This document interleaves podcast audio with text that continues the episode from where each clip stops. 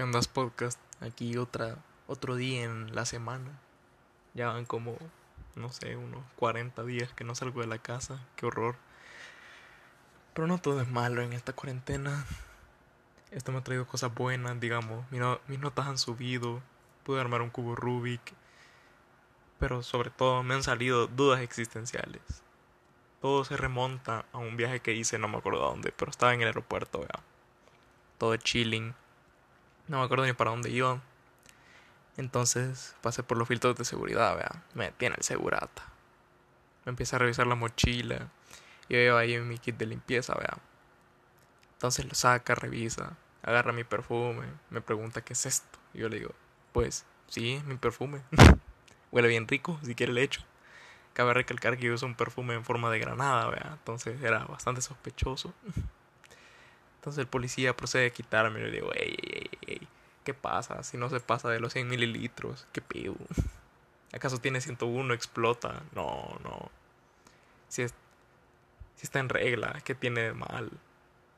De ahí me explica el segurata que no todo, que no se pueden meter objetos que parezcan explosivos ni nada así. Y ahí le dije, Ángela, se llamaba. Y sabe, perdí mi perfume. De ahí me subí al avión, vea. Y empieza a hablar la zafata, todo lo que tiene que oír. Que tienen que decir y nadie quiere oír. Ahí. Buenos días, estamos en el pasajero, en el vuelo número 5 de Bianca Nuestro, nuestro piloto es Jorge Suárez y estoy muy feliz de estar hablando aquí con ustedes. La hora de llegada será a las 5 y media. Mucho gusto. De ahí, de ahí despegamos todo chill empieza el descenso y dice... Por favor, pasajeros, les pido de favor poner el asiento recto, el cinturón abrochado y la ventana abierta. Y en mi mente pensé, ajá, el asiento lo entiendo, tiene que estar recto, para que no me disloque la espalda. De ahí el cinturón lo entiendo, para no salir volando. Pero, ¿y la ventana? Tiene que estar necesariamente abierta para que pueda aterrizar sin que explote. O sea, si el avión se estrella, si la ventana está cerrada, bueno, yo no sé. Para no verme como un antisistema, yo la abrí, pero me quedé con la duda. Sigo sin responderla. Hay otra cosa que se me había olvidado del bendito modo avión.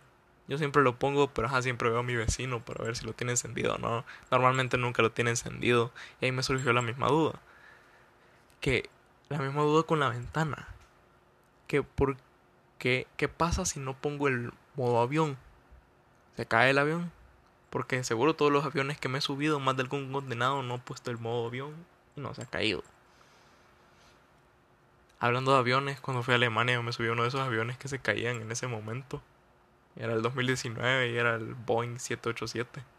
Se me salió toda la pero pero aquí estoy vivito y coleando porque porque no. No tengas miedo a volar en un avión. Hoy en día es más probable morirte porque un, un coco te caiga en la cabeza antes de que se caiga un avión. Así que no tengan miedo, chavos. Para terminar el viaje, cuando llegué a mi destino, pasó un taxi por, por la gasolinera. Y de ahí, como no tenía batería, me puse a leer todos los avisos que tiene la gasolinera, vea. Entendía todas, por ejemplo. La de no fumar, porque para mí es obvio que pusieron esa señal, pero más de alguno, algún condenado quiso encender un cigarrito mientras rellenaba el tanque y boom boom baby. Pero ahí llegué a la parte de abajo y pues decía, no podías usar el teléfono en la gasolinera, entonces volteé a ver y veo que los que trabajan ahí están ocupando el teléfono y dije, bueno, si lo están usando, o sea, no va a ser tan malo, ¿verdad? que ha de ser un teléfono ahí, ha de ser como mi perfume de 101 mililitros que va a explotar en el aeropuerto, pero quién sabe. Pero bueno, si alguien tiene la respuesta a alguna de estas preguntas, me la manda y la compartimos porque, porque no somos tan ignorantes, porque juela. Queda mucho por saber. Yo no lo sé todo. Bueno, esto fue todo por el podcast de hoy. Muchas gracias por escuchar. Saludos. Quédense en casa. Porfa. Gracias.